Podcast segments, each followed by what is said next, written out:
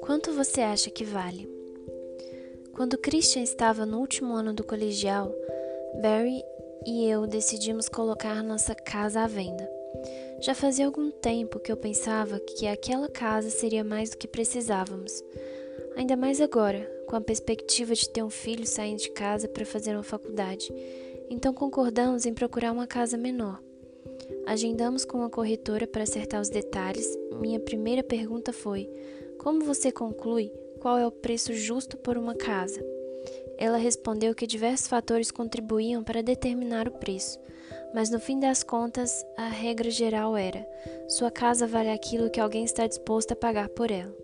Eu amei essa ideia. Portanto, vamos usar essa profunda sabedoria tirada do mercado imobiliário para estabelecer, de uma vez por todas, que a nossa vida vale o tanto que alguém está disposto a pagar por ela. Reflita sobre isso por um instante. Jesus Cristo, Cordeiro de Deus sem pecado, decidiu por vontade própria deixar a glória do céu para vir à terra, onde ele seria mal compreendido, traído e brutalmente executado.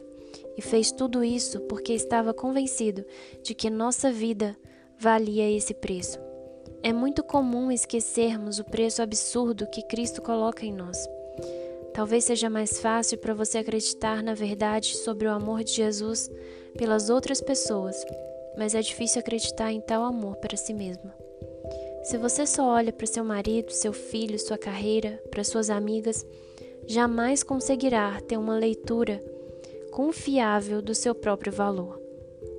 A verdade é que o Deus Todo-Poderoso é o único que pode determinar esse preço.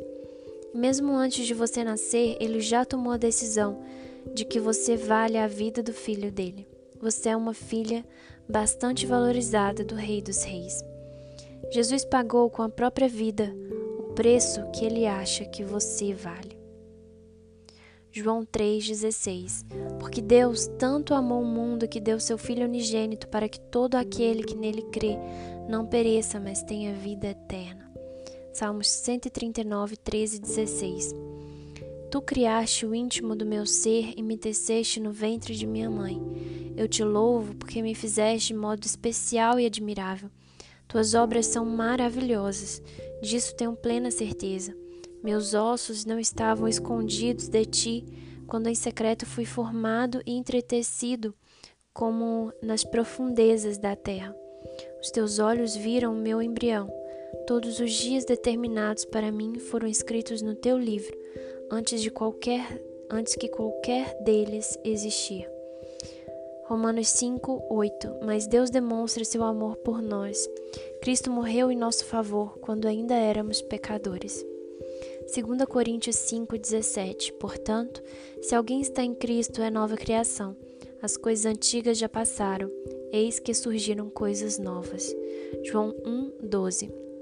Contudo, aos que o receberam, aos que creram em seu nome, deu-lhes o direito de se tornarem filhos de Deus.